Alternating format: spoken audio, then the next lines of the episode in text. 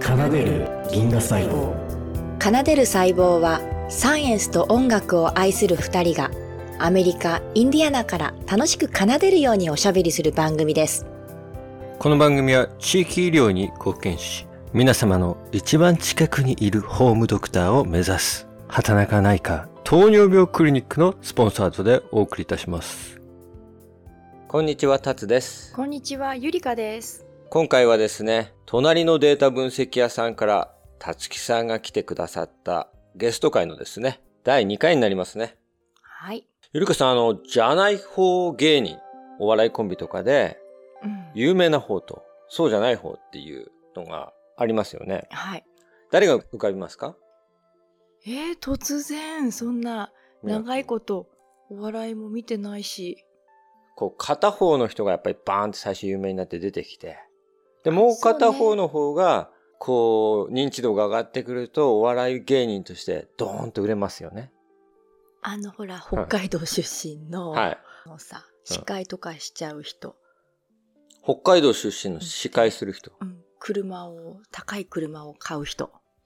高い車を買う人誰ですかわかんない。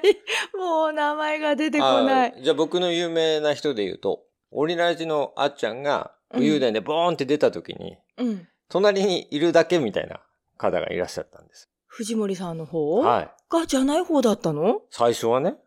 あ、そうなの。あ、それでチャラ男だなんだでなってたってわ「けかわいいいね」っつって 出てきてドーンと出てきて。あ、そういうそことね。こからこうやっぱ二人はさうん最高のコンビになっていくわけじゃ。うんんうんで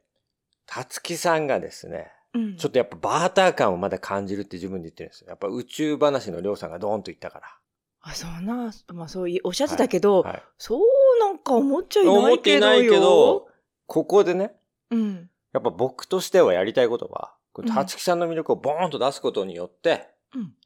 たつきさんの魅力、そうねうんうん、キャワイイよっていうところあ違うか いけてるよっていうところをうん、出していけたらなと思ってやり、うんうんやったんですけど、引き出しました。よかったね、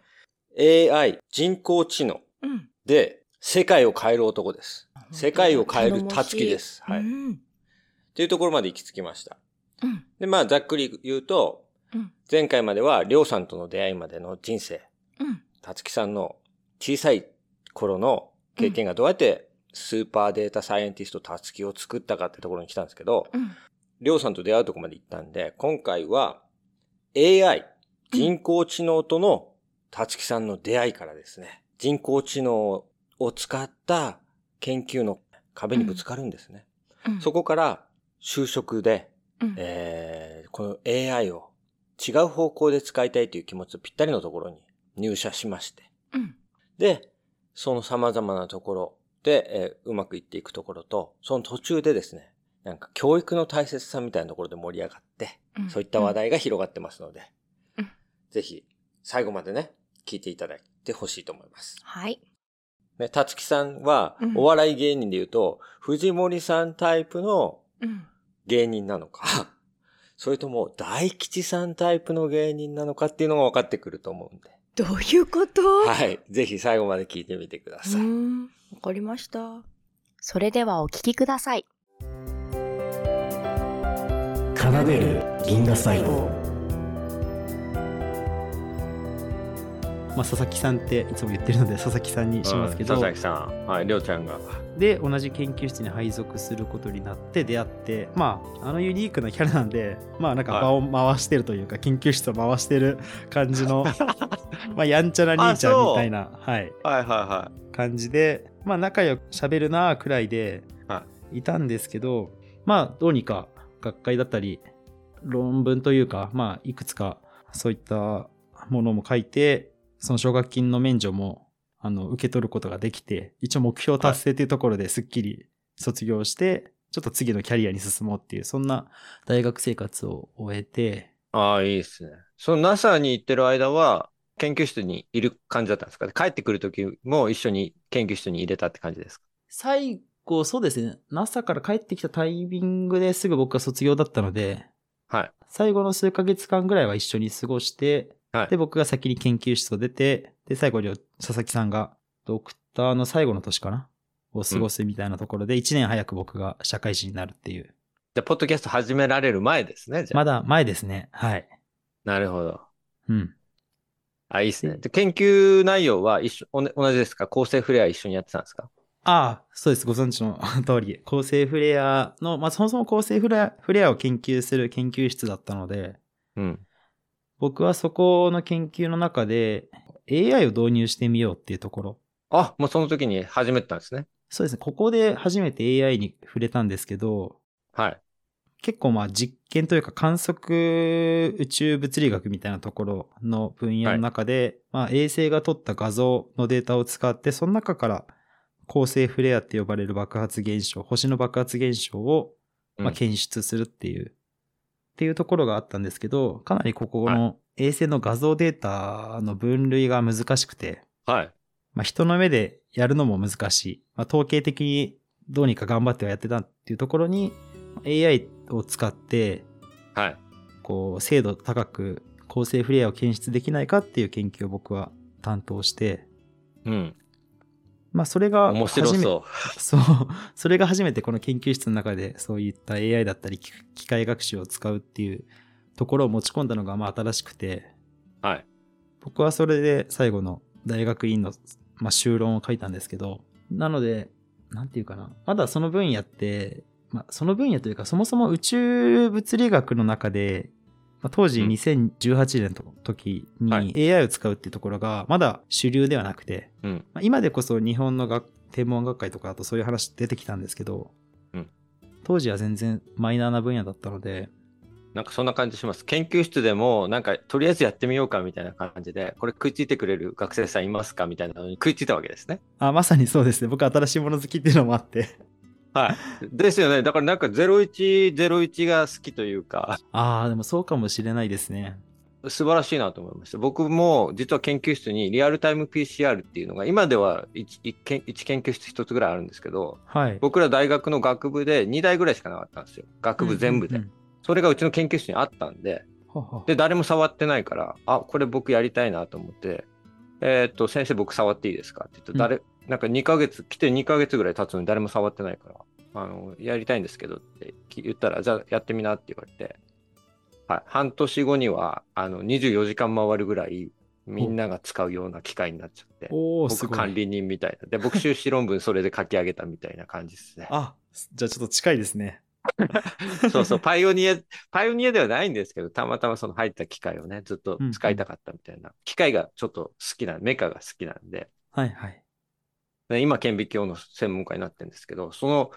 解像度ってところも、なんかそのフレアが出た時に、そのフレアの映像がまだファジーというか、こうぼやけてると、すごい遠くのものを出すから、拡大してもレゾリューションとかが高くない中で、どれが本当のフレアなのとか、境目のどこまでが本当のフレアで、どこがそのぼやけてて違うものの可能性があるのみたいなのを AI に分析させたって感じなんですか、あ、そうですね。まさにおっしゃる通りで。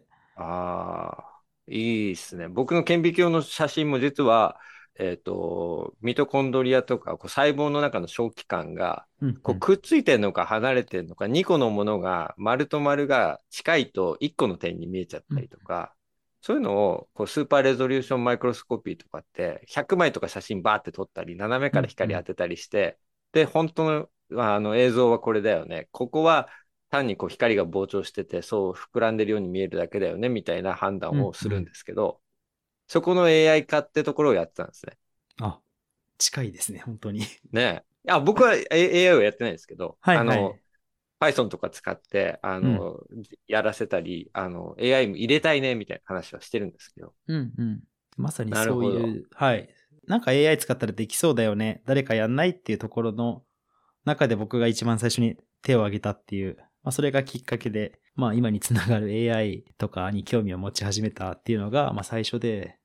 ああ、いいですね。ただでも物理学の中でフレアを高い精度で見つけてもあまり嬉しくはなくてですね。っていうところに。に僕は直面してしまって、はい。まあなんでかっていうと、あれ、意味ないじゃん、みたいな。 いや、という言いますか、そのはい。精度高く見つけてたくさんフレアが見つかるのは嬉しいんですけど、はい。本質はそこではなくて、いろんなほ星から見つかったそのフレアってどういう物理的な意味があるんだろうっていうところまで落とし込んで初めて、まあ、研究の意味が出てくるっていうのが物理の、まあ、本質だったりするので、はい。まあそこまで考えて初めての研究成果っていうところにかなり難しさを感じたのが正直なところがありまして、なんかこれ、まあそこはまあ醍醐味でもあり面白みではあるんですけど、なんか一方で、なんか統計の専門家とかからすると、新しい AI モデルができて、これくらいの精度が出た。で、ステートオブジアート、まあ最高精度が出たよっていうところで論文も出せるっていう分野も他にはあるのを僕は知っていたので、うん。なんかそのギャップを感じたと言いますか。ああ、そういうことね。つまり、はいえっ、と、めちゃめちゃ精度よく出せたと。うん。で、やったーって自分の中では思えるぐらいの、はい。まあ、せ解像度になったと。うん。で、他の分野でもこう解像度高くなりました、やりましたで結構いい論文パって載せれるのに、はい。その取れたもの、綺麗なものが理学的に うん。どう大事なのって言われた時に、はい。えー、そこねつなげなきゃいけないのみたいな距離感を感じたってことですか。あ、まさにおっしゃる通りですね。なんか、そこがは研究の難しさだよなーっていうのをこう感じて、まい。あ、は修士論文の後半の3ヶ月ぐらいはそこに頭を費やしたんですけど、はなんかこう、実社会とのギャップを感じるなと言いますか。い。はなんか AI 使うだけじゃダメだよねっていうところ。じゃあこれ社会でどう使われてるんだろうなっていうところに僕は興味を持ったんですよ。い。はい。はい。はい。っていうのがきっかけで、なんかこうは AI 社会でどう使われるのかな、むしろ本当に使えるのかなっていうところを確かめたくて、まあその先のキャリアを考えるいいきっかけになって就職したっていうのが社会人になるところはのい架け橋といいますか、つながりですね。ああ、ありがとうございます。なんかすごい真面目ないい話を聞けました。そのね、やっぱデータサイエンスだけど、うん結、局その理学につながるために結構そのピュアなね、うんうんあのアカデミックなアプローチでそこに入ってて、はい。でもロジカルにそこをつないでいくっていうのはね、難しいところがあるっていうところでうん。壁を感じたんですね。い少やし。そうそうなんですよね。でもそこからじやっぱ実用化させたいですよね。役に立つなんか科学であってほしいっていう気持ちはありますよね。いや、そうなんですよね。AI って面白いし、使えるし、精度も出るから、うんなんか人のためになるようなものが作れると嬉しいなっていうのが、ふわーっと当時は思っていて。うん。で、当時って AI なんちゃらっていう製品ってまだ出ているか出ていないかくらいの時期で。うん、いい時期ですよね。パイオニア時期そうなんですよ。。はいはい。だから、じゃあちょっと自分で作ってみたいなっていうところですね。なんか就活ですごいメリットあったんじゃないですか。その頃の就職先というか、うんうん。 AI に興味のある企業って多かったですかその当時。それともまだ少ない感じですかいや、多くなってきてます。今ほど多くなかった、ないですけど、はい。実際にはあったと思いますっていう、ちょっとふわっとした回答になって申し訳ないんですけど、なんかはい僕、あの、今働いてるソフトバンクで働いてるんですけど、あ、そうなんですね。はい。あの、そこしか面接受けなかったんですよ。ああ、はいはいはい。っていう理由で、あの、は他他の企業がどうだったっていうところの、正直温度感が本当にふわっとしか分かってないっていうのが正直な話なんですが、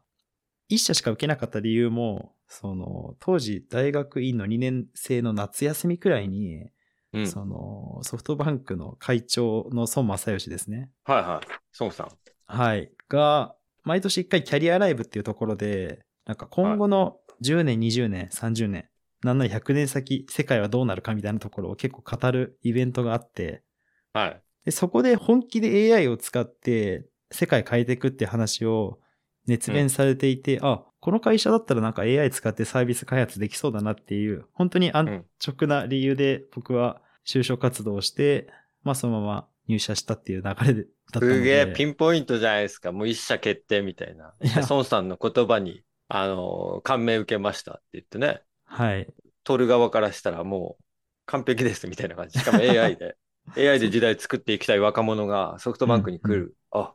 ぜひ来てくださいですね。それはあもう本当にそんなかん、簡単に就職活動は終わってしまった、といえばしまったんですけど、まあそれではやりたかった AI 開発だったり、い。はえっ、と、仕事に就くことができて、で、まあ、僕今、社会人4年目にはなるんですけど、その間ずっと AI を使ったサービス開発とか、結構こう、AI どう使うか、社会に実装していくかっていうところをメインでやっているので、本当にやりたいことができてるなっていうところですね。いいですね。うん。ちょっといろいろつながっちゃったけど、あ、ちょっと準備してたことからまず話します、あはいはい僕ね、その、りょうさんと、りょうちゃんとたっちゃんが2人でデータ分析屋さんやってるこの空気感が、まずおしゃれだなって思ってたんですよ。おしゃれ。で、はい。はい、僕のいつもやってるデータサイエンスは細胞ってやってるんですけど、近くにいた人たちがもう、あの、アメリカなんで、そのインド人の方が実は多くて、なんかこううんうん人種の話をしちゃうと、こう、ダイバーシティ的に問題があるとか言われちゃうとちょっと嫌なんですけど、でも、すごく強いんですよ。彼らやっぱり数学とそのデータサイエンスにかなり教育に力を入れてきてるんで、若いそのインド人の留学生の方々がすごく強くて、うんうん、で、一人すごい人がいたので、その人を雇ったら、次々次々来るようになって、5人ぐらいデータサイエンティストがいる研究室なんですね、今ね。ほうほう、で、彼ら、その1年、2年ぐらいで、その、大こちらで大学卒業してないんですよ。インディインドで卒業して、こっち来て、修士みたいな感じで1年、2年で修士取って、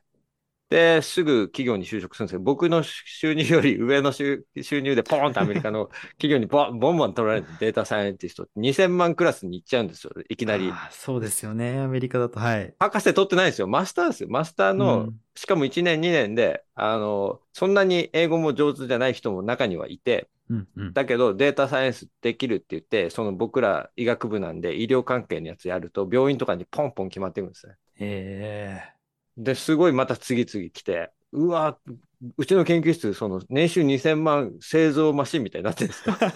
で日本も大学生4年生出たら、うちの研究室来て、あの、2年間データサイエンスで、この医療関係のとか、顕微鏡のね、写真とか、はい多分同じような感じだと思うんですよ。解像度上げていく AI 入れ込んでバーンうんうんうんみたいな。やって、で、糖尿病の原因遺伝子はこれだとか、その、ミトコンドリアの細胞と細胞、ここはくっついてるよ。この2つのタンパク質はくっついてるかくっついてないかのこのデータの中から、この2つはすごい相関関係持ってるけど、 はい。スピードね、くっついていくスピードと壊れていくスピードがこうなってるから、あの、病気になっていくんだみたいなの、うんデータがすぐね、あの、使えるんですよ。あ、最高っとすこそれを1年2年やってった人たちが、もう本当に2000万クラスにボンボン入っていくから、え、日本のデータサイエンティスト、これやればいいのにって僕見ながら思ってるわけですよ。あ、僕めなっんちゃかいいな。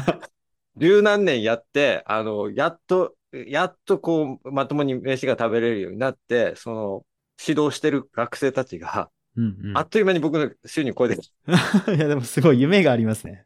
はい。だからめ、みんなこう優しくしてくれ るんですけど、でも、こう話してるこううん空気感とかは全然おしゃれじゃないんですよ。うーん。あの、まあ、あ、文化の違いとかもいろいろあるんですけど、で、このデータの可能性とかも、こうしていくとこうなるよね、ああなるよねを、ああいうふうにね、おしゃれに喋れたらいいなっていうのを、こう、隣のデータ分析屋さんの中で、 はい。データをこういろんな角度から、まあ、映画も出すし、サッカー、スポーツも出すし、ツイッターとかのバズりとか、ああそうですねと生活とか宇宙の話、いろいろ入った中でやってるのが素敵だなと、おしゃれだなと思って聞いてて、僕の周りにあるデータサイエンティストから比べて圧倒的にこうなんかおしゃれな感じあるなと思って。いや、ありがとうございます。でも、はい。そうそう。その僕たちの学生も熱意はあるし、夢あるし、目輝かせて、いろいろやってるんですけど、だけど、ここで、あの、感じるのは、やっぱり数学を小さい時からこう勉強してきたり、この科学でいろんなものを育ててきたものが、データサイエンスってところですごい形になって、うん。で、今、この AI とかが僕らの生活の様々なところにこう染み込んでくる感じで、戻ってきてるじゃないですか。そうですね。ようやくですね。はい。だから、僕はそこで、この二人のおしゃれ感とか、だけど、ちゃんとかいサイエンスの、なんていうのかな、根っこみたいなものががっちり入ってるとこの理由を知りたかったんですけど、うん同じ研。究室でこうやってきたっていうのがあって、はい。で、りょうさんもあんまりこう AI じゃなかったんですね、その時は。そうですね。当時は、結構、まあ、理論寄りと言いますか。はい。ぶ物理ど真ん中をやられてましたね。なるほどね。それでお金の話も好きだから、ここでソフトバンクに行ったたつきさんを呼び返して、はい。そしてポッドキャストやろうという熱意につながってんだなっていう、うんうん。たつきさんを呼んだ理由がなんかすごくわかりました。ああ。あ、でもどうなんだろうな。一緒にポッドキャストやろうっていうところはまあなんか佐々木さんが本気でどう思ってるかは正直わからないですけど、なんで僕を選んだかってとこもよくわかんないんですが、まあなんかその前に僕自身が佐々木さんが、まあ、ポッドキャストの世界でどういう人なのかって正直わかってなかったんですよ。い。あ、分かってなかったんですかはいはい。そうなんです。あの、やってることは知ってたんですけど、なんかポッドキャストっていうラジオみたいな、これ僕のあれですね、主観の話ですけど、ポッドキャス僕にトもってい近いうと思います。ラジオみたいな はところで、なんか一人喋りしてるらしい、宇宙の話してるらしいくらいで、い。はい。それ以上もそれ以下もなくて、はいで、まあ、それやってるけど、まあ、ただうん、大学の先輩だし仲いいし、まあ、しょっちゅう飲みにも行ったりするしっていう、まあ、友達だよねっていう関係の方が強くて、だから、なんか最初、ポッドキャストやろうよって言われた、言われた時も、2回ぐらい、うんああ、ああ、みたいな感じで流していて、なんかあまりハマるタイミングがなかったんですけど、意ただな外ん、か意外ですね。はいはいただな、なんかこう、2、3回ぐらい声かけてもらった時に、なんかふと自分の中で、あ、やろっかなって思った、なんかきっかけというか、うん。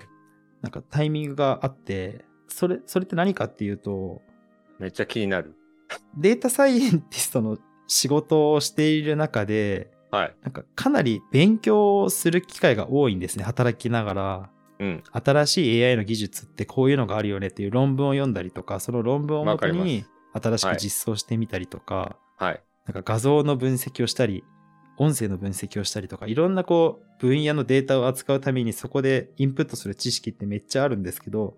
それをありますねアウトプットするタイミングってあんまないなっていうふうに自分の中で感じていて、うん。なんかその脳みそに溜まった話をどっかにこうう出していきたいっていう、まあ、欲があったっていうのが一つと、うん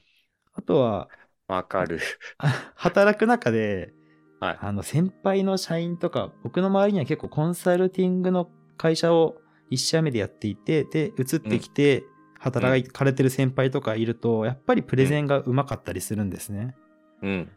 でそういう人を見てるとなんか自分ってプレゼン能力あんまな高くないなっていうところにちょっと劣等感を感じたっていうところもあって、うんでそんな中で、まあ、りょっちが、うんポッドキャストやろうよ勉強してる内容アウトプットすればいいから全然辛くないよ」みたいなことを言われた時に、あうんなんか今の自分の課題感と合ってるなっていう、いいですね。っていうのがきっかけだったし、う ん。まあ、あの、大学院進学したタイミングでも、なんか自分の人生の分岐点に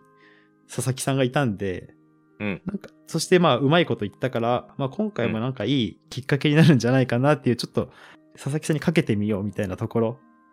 おー。もあって、3回目くらいのその誘いの時は結構すんなり、あ、やりますやりますみたいな感じで、前向きにお考えら3れ回ま頼しまたね。れたんですね。3回 誘われて。はい。えー、そこからはい。呼ばれて、やってみてどうでしたか ややりたいことができるなっていうのと、はいまあなんかあんまりその佐々木さんと喋ってる中で仕事の話ガチガチすることもない結構おしゃべりモンスターなんですよ普段の佐々木さんって、毎日あれだけ喋ってるのに、さらにこんなだけ喋るかみたいな。 はいでエピはいはいはい。りょうエピちゃん。エピソードトークも大好きだし、うんすごいおわわかるな。お笑いにも厳しいしきょ結構友達の中とかだったらちょっとなんかオチをこうどう持っていくかみたいなところの研究うんお笑い研究みたいなものもして てちょっと面白い話あるかいいらね聞いてよっていう感じのはいはキャラクターなので、まあ、なんかその延長線上で真面目な話もできるし、ちょっと面白い話も聞けるしで、まあ、楽しくできてるなっていうのが、半年以上やってきて、もう率直な感想ですね。い。いや、僕ね、初回エピソードの話でちょっと聞いたんです けど、はいはい。 4回撮り直しました。 4回だったかな。いや、まだ実はあれ、はい公開されてないエピソードも1個あるうんくらい、はい最初ボロボロだったんですよ。2、3は回、い4回撮ったかもしれないですね。で、話のネタも変えて、はい。打ち合わせをやり直したりもして、そうです、そうです。大丈夫でしたダメ出しとか来なかったですか大丈夫でしたあ、ダメ出しはなかったっすね。はいけど、なんか、変な、変な顔というか、おい大丈夫かよはいみたいな感じで、はい。 今まで経験したことがない雰囲気も感じたのは事実 ですね。おお。ですよね。超大変ですよね。いやめっちゃ大変で、すりょうさんも大変だったみたいじゃないですけど。はい。え実際、それ、どのくらいかかりましたやっぱ1回目これだってなるまで。1週間ぐらいかかってるんですかもっとかかってるんですかあ、でも多分、同じ日にうん。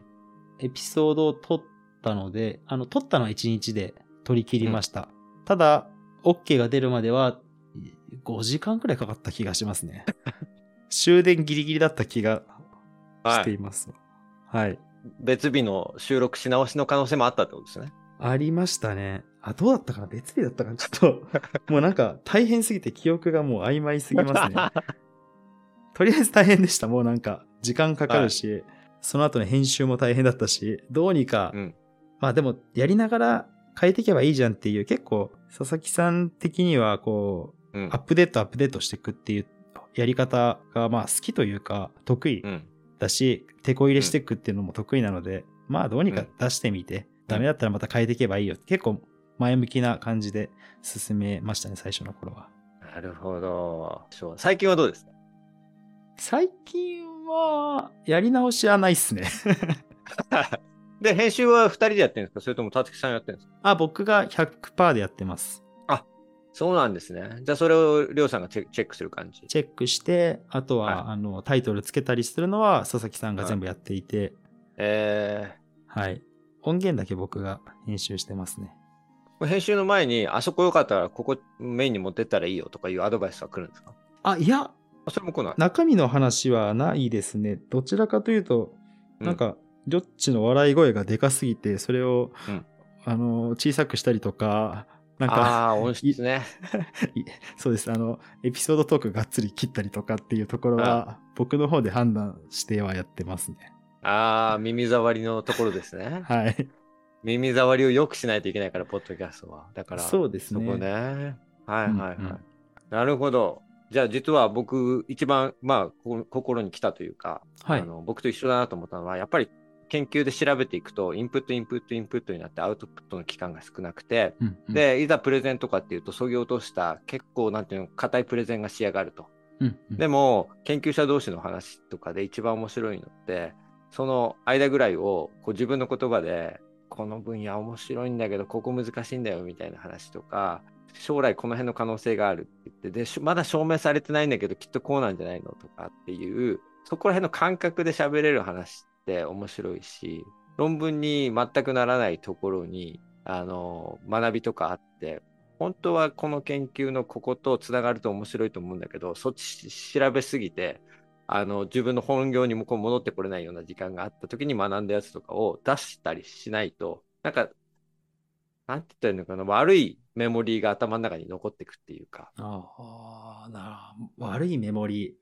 はいなんか消去していきたい僕の研究糖尿病の研究の中で細胞の中に悪いものがた溜まったりするんですけどそれをうんオートファジーとかって言って、えー、と大隅義則先生がノーベル賞を取ったやつってそれをこう食べてしまう食べてこう消去していく細胞の中から取り去るんですけどそれをすることによって代謝が良くなってー。うん外にいろんなものを出すことによってまたなっていくんですね。で、老化とかしてると、そのオートファジーのシシステムが悪くなるっていうか、悪いものがいっぱい溜まってしまうんで、細胞ってこうどんどんどんどん新陳代謝が悪くなって、老化、分裂のスピードとかも遅くなって、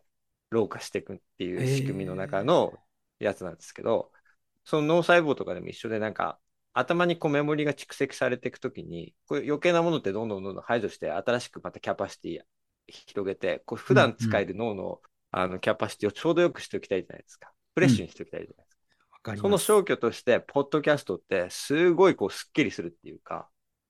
しかもそれが録音されて残るんで、なんか頭から完全に消えたわけじゃなくて、このアウトプットの形がちょうどいいみたいなのがあってああ、わかる。確かにそうだ。だから研究者のポッドキャストって、僕らに合ってんのって、別にお金もらわなくてもこれやりたいのって、うん。頭の中に残って面白いなとか、引っかかったなっていうのを、こうずーっと頭の中に取っとくのってすげえエネルギー使うんですよ。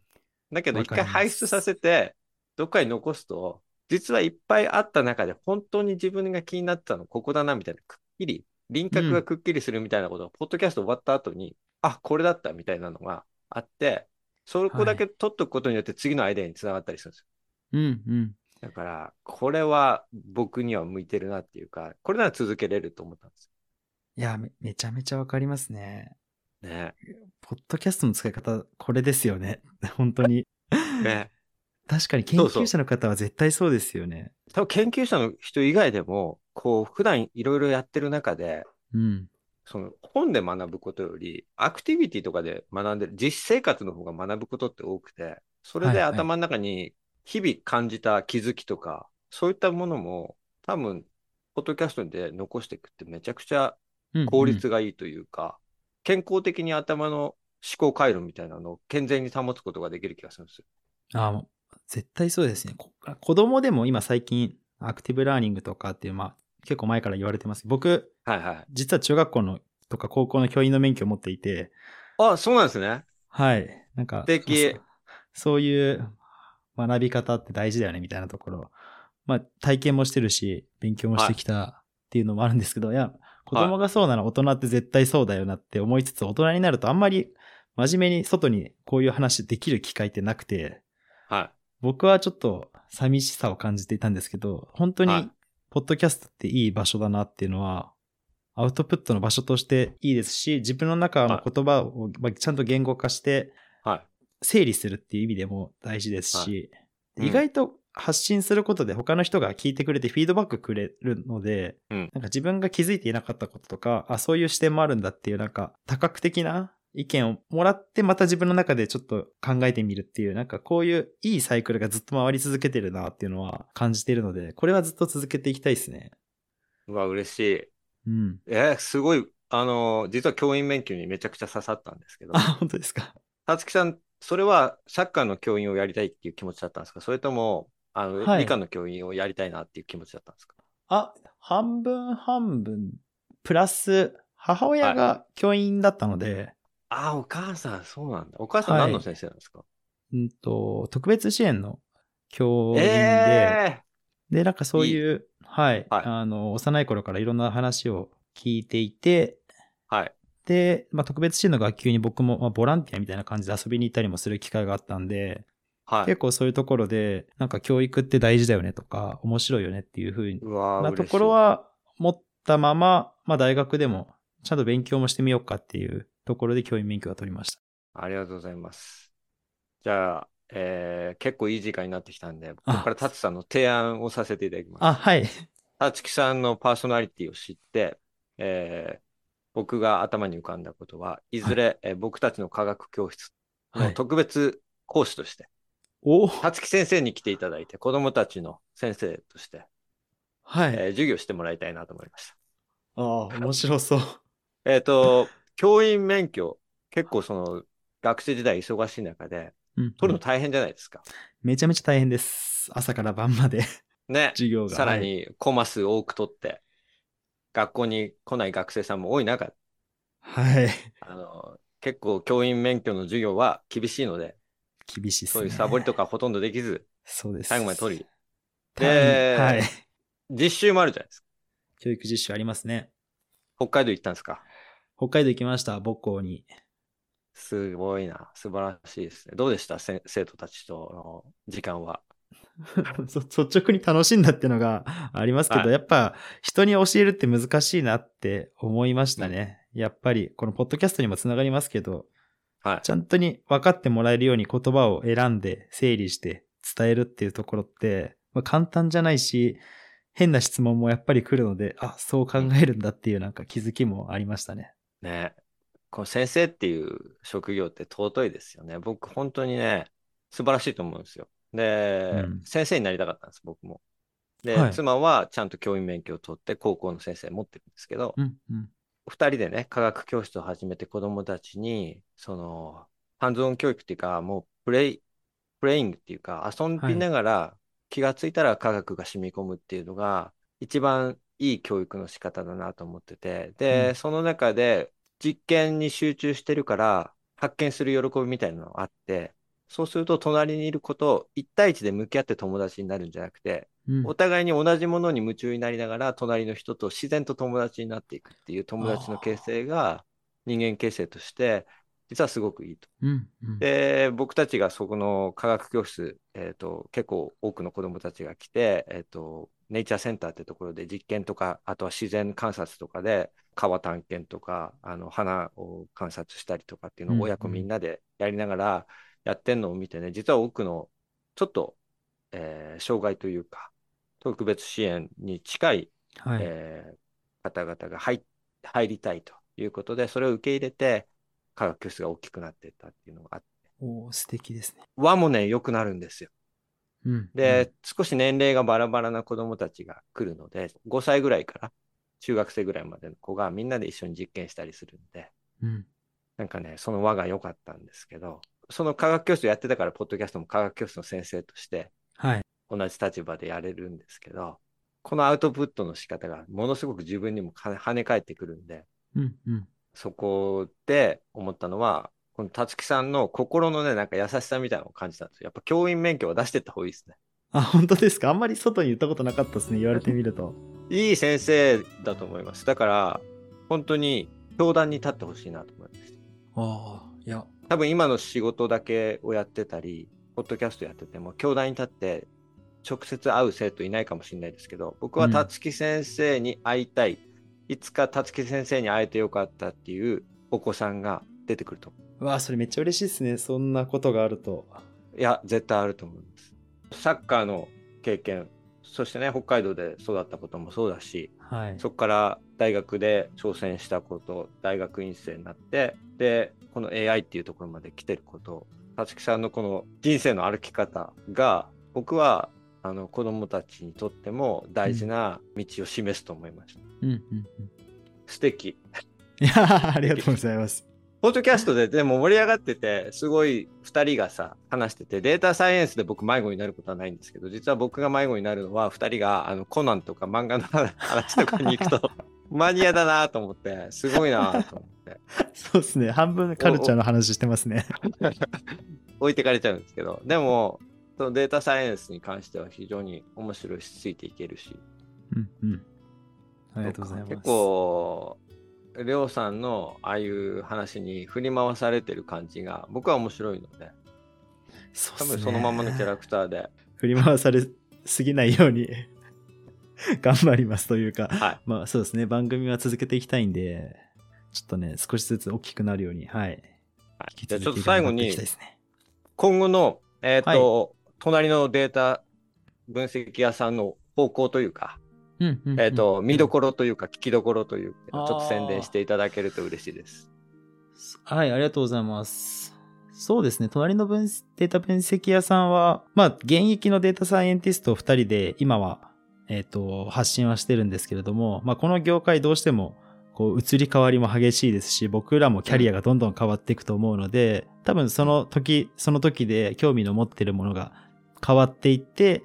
なので、こう、どんどんいろんなジャンル、分野、業界に広がっていくと思うんですね。僕の、僕らの人生と一緒に。なので、まあ、その時興味のある分野、一番熱い、ホットな話題をどんどん、こう、アウトプットとして届けていくので、まあ、そういったところを着、あの注目していただいて、まあ、ちょっとデータ分析って難しそうだけど、うんまあ、意外と簡単なんだなっていうところをみんなに気づいてもらって、どんどんこういううん、なんか僕らがきっかけでキャリアがこう広がっていく、いいきっかけになると嬉しいなと思って、これからも頑張っていきたいと思ってます。おーありがとうございます。いいなんかエピソード過去エピソードとかなんはかこれからなんかいろんなコラボレーションが進んでいくのでめっちゃ聞きどころがいっぱいきありそうな感じがする。ああ、そうですね。あの、この後、えっ、と、年明けに、あの、データ分析の業界だと、あの、まあ、有名な企業コラボも、あの、もうすでに決まっていたりするので、うん本当に現役のデータ分析やってる人が今何を考えているのかっていうところがどんどん発信できるコラボ期間をぜひ楽しんでいただければと。ちょっといや、日。本を引っ張る企業とデータ分析屋さんがコラボしていくってことですね。そうですね。ちょっとそこ楽しこれ聞くと、もしかしたら日本の AI 業界がどっちに向かっていくかもわかるし、はい。場合によってはそれが世界を先導してるという、世界の最先端かもしれない。そうかもしれないですね。 はい。いや、ちょっと楽しみ。これからのデータ分析屋さんの、はい、過去回で自分のあの聞いてもらえてるっていうのはどの辺なんですかあー意外とコンテンツをピックアップした、あの、はエピソードが人気で、た、タイタニックのエピソードとかは、はい反響が大きくてですね、 僕、タイタニックの映画見たことないんですけど、僕それめもちちょっゃくとちゃ好きでした。それちょっと異常かなとは思うんですけど、ただタイタニックといえばデータ分析の中だと、もうなんかチュートリアルで使われる題材だったりするので、うんちょっとデータ分析側から見たタイタニックと映画を見た、えっと、佐々木さんのこの二人でタイタニックを、うんあの、ベースに語り合うっていうところは、あの、うんぜひ聞いてもらえるといや、あれね、笑えるか奇な跡と。的に面白かったですよ。いや、本当に面白くて。はい。あのーはい。あれ、たつきさんの映画を見てないと。タイタニックを見てない。タイタニックを見てない中で、データだけは見てるから、うん。ね。そうなんですよ そねう。はい。いや、よかったです、あれ。ありがとあうございれます。で、りょうさんの方がちょっと変わった人みたいな扱いをしたところが最高でした。あ、本当ですか。多分あれ聞くと、本当にデータ分析屋さんの全体像がつかめるんで、最初とかに聞いてほしいエピソードですね、タイタニック。で、ちょっとあの雰囲気が、ちょっと再現性が取れるようにちょっとやっていきたいですね。 いや、でもあれもよかった。ツイッターのバズり方みたいな話も面白かったです。ああ、りがとうございます。ツイッターとか X も。はい。うんうん。ちょっとこれからも頑張っていきたいです。ありがとうございます。もはしい予言エピソード、来年これやるよみたいなのがあれば、僕もね、これ多分予言の回じゃなくなっちゃうんですけど、うんうん。まあ一つ僕の方で予言すると、僕とりょうさんは何かをやっていきます。おお。 2024年は、うん、結構つながりが世の中にバレていくようなことをしますね。あ、いいですね。予言ですはねい、それは。それは1個ありますね。あとは、ゆりかさんの会社から、えースタートアップというか、イノベーションの製品が出るので、おお。そこでソフトバンクさんにはお手伝いしてあのいただきたいなと、あの助けていただきたいなと思いますね。いいですだかねら。はい、その商品をですね、宣伝するために番組を一つ立ち上げますね。うんポッドキャストでうんうんで、これが完全に新しいスタイルの言語教育ですね。えーおー日本人が英語を話せない心の心理をですね、えー生物学者が心理とか脳科学まで駆使して、その壁を取り払った新しい教育法により、えーアメリカに5年も10年もいるのに、全く英語を喋れなかった方々が、こうんの勉強法を取り入れることによって、ものすごく喋れるようになりました。うわー、興味日ある。本人がなぜ英語が喋れないのか、なぜ心に何かが突っかかっているのかというところを生命学者が切り込むことによって分離融合の流れでできた新システム、これを売り出します。おお。これを5年ぐらい、えー研究しまして、えー学会賞を取ってアメリカのアワードを取ったものが日本語、英語、そしてそそこで成功すれば多分50カ国語ぐらいに広がるんですが、誰もが多言語を喋れるような世界を実現させるかもしれません。わ、すごいな。はい、これに AI を乗せたらさらに素晴らしいことになると思うので、ぜひソフトバンクの方々には助けてほしいなと思っ てます。わ、面白そう。はい。素敵です。ちょっと楽しみにしてます。もうなんかワクワクしますね。楽しみな2024ですね。なんかありますか、うんう予ん言。いや、なんか、そんなにたくさん出てくるとちょっと、 恐縮しちゃうな。あのー、こうしたいなっていう希望、野望、夢を言うと、隣の分データ分析屋さんをやっぱ大きくしていきたいなとは思っているので、どんどん露出を増やしていきたいっていうところですね。なので、うん今、いいです YouTube チャンネルでも広げていますし、ちょっはいとこの番組のスタイルとか編集の内容とかもちょっとどんどんバージョンアップして多くの人に見てもらえるようなコンテンツ作りをしていきたいなというところ SNS を駆使してはい。あの売り出していこうかなっていうところは考えているのでちょっとそこら辺でみんなの目に留まる機会を増やしていければと思ってます。あ、いいですね。あ、素晴らしいと思います。たつきさんが多分どんどん出てって、はあい、の、このでも、僕は思ったのは、たつきさんの良さって、やっぱこはのい教員ってところだと思うんですよね。教員免許ってところ、もういいなと思ったんで、はい。少し若年層というか、小中高校うんう生んに、この AI とかデータ分析の面白さっていうのを届ける活動したら、なんか広がる感じがしました。ああ、なるほ ど。気づいてなかったんで参考にします。そっか。でも結構、日本の教育、そっち行ってませんプログラミングとか。あ、もうぞどんどん若い世代にもう浸透してってますね、今。ね。はい。えっと、最近コラボレーションした支部長さんが、うんうん。あの、技術なんですけど、その、えっと、名前忘れたけど、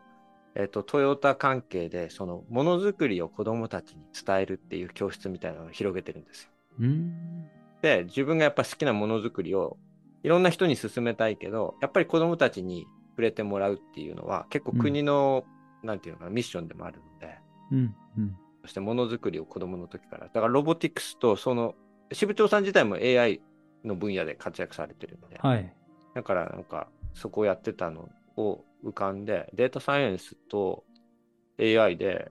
子供たちの教育に関わったら素敵だろうなと思いました。ああ、そうですね。なんかもともと持ってる確かパパッションみたいなのとつながるんじゃないかな。うんうん。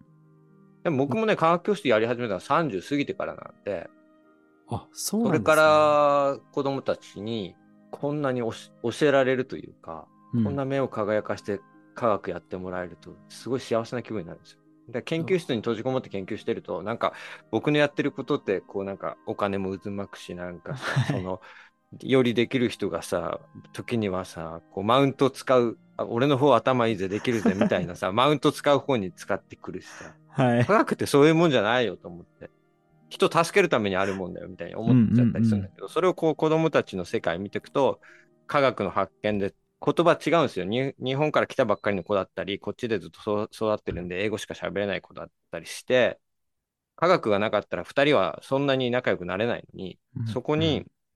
一緒の実験してることによって、すごいあっという間に仲良くなっちゃう。うん、うんうん。これだよねと思って、科学の良さ。そうだよな。あそういうのを感じたんで、ぜひ、たつきさんのそのバックグラウンド生かして、いろんは。ない方々、様々なバックグラウンドして、それ届けてもらったら嬉しいなと思いましあありがとうございます。ちちょっとたの、ちょっと何か仕掛けていきたいなと思思いますね。た。はい。ありがとうござい ます。でも、本当見えました。2024、たつきさんとりょうさんが、それぞれの個性生かしてうん、番組がでっかくなっていくっていうのを、ちょっと見たなと思って。来年の年末でもいいので、僕呼んでください。いああ、もちろんです。あの、よろしくお願いします。や、今日は、えーデータ分析屋さんの、あ、隣のデータ分析屋さんね、たつきさんに来ていただきました。めちゃくちゃ面白かったです。ありがとうございます。ありがとうございました。奏でる銀河細胞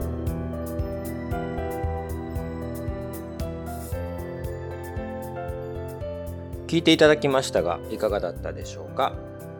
藤森さんでした大吉さんでした全然わからない。分かんなかった、うん、その心は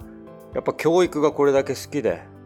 ねうん。そして教育実習にも行っていて優しさがあってうん。博多華丸大吉だということが分かりましたねあの全然よくわからなかったんですけ隣ど。のデータ分析屋さんイコール博多華丸大吉だってことが分かったわけですよおしゃべりモンスターでもうあーどんな宴会とか、どんな宴会じゃないですよ。研究室でさえ盛り上げてしまう、確りかょうにさん。ね。わかある確かにね。おしゃうん挨拶するなら僕に任せてみたいな。うんもう、はいはい、まず、ボールを持ったらまず僕にみたいな、頼もしいね。りょうさんがいて、うん。それを、はい、どうぞどうぞとやっている大吉先生、しかもちゃんと教職免許を持った大吉先生が、たつきさんってとこいうこととね。が、なので、皆さ今ん、今はっきりわかりました。はい。だからその視点でですね、これからは隣の分析屋さんをハンターチャンスしてください。え待って待ってハンターチャンスっていうの大吉さんじゃないよね。あ、花丸さんね。うん花丸さん、そう。だからハンターチャンス。よくわかんないけどなんか。え負けられないポッドキャストがあるんです。くぅタツさん頑張ってる。はい。ということで、えー、ポッドキャスター、たつきさんのね、人生に触れることができました。うんよかったです間違いなくね、AI、うん人工知能で世の中が変わっていくんですけど、うんそれにも2017年、18年の孫正義さんがですね、うんソフトバンクは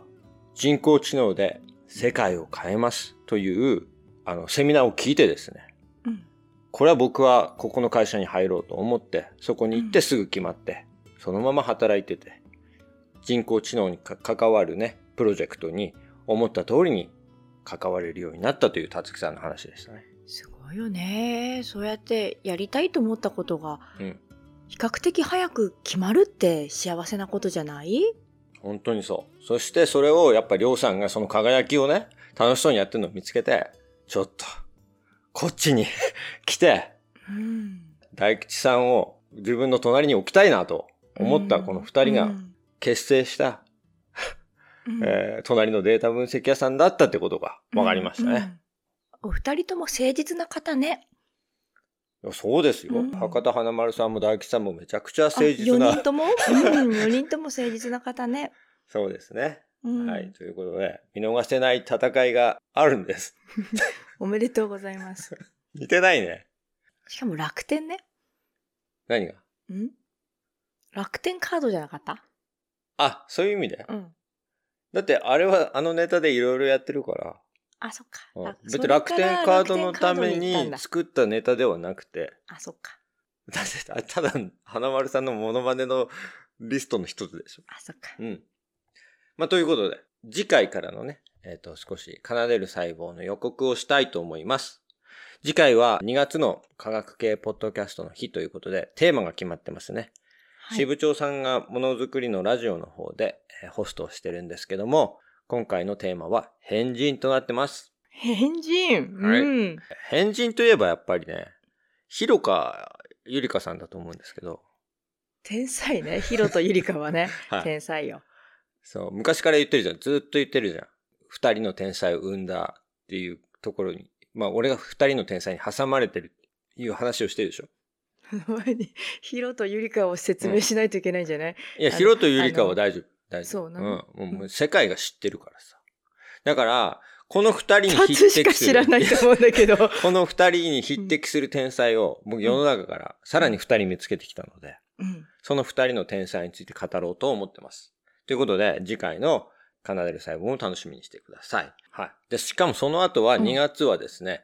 すごいゲストに来ていただきました。うんまたまたまたまたですけども、タッさんすごいよね。はい。何朝日新聞ポッドキャストのですね、忍たま新聞新玉新聞で、まあ、新玉新聞は朝日小学生新聞。はい。いや、朝日新聞、小学生新聞は忍たま新聞じゃない。忍たまが出てくる新聞ちょっと私昔のあの認識が、忍たま新聞だったんだけども。はいそこの、うんえっ、と、そこのじゃない、あの、朝日新聞の、はいえー神田大輔さんに来ていただきましうんた。はい。もう喋り放題喋ったので、なんかね、もう一つのトピックに収まらないんですよ。もう、かなりいろんな話をして、報道関係で仕事されてる方ってやっぱりすごいなと思いましたね。